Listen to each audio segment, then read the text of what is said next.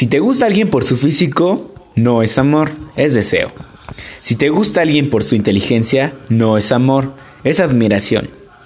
Si te gusta alguien por sus riquezas, no es amor, es interés. Pero, si no sabes por qué te gusta, entonces eso es amor.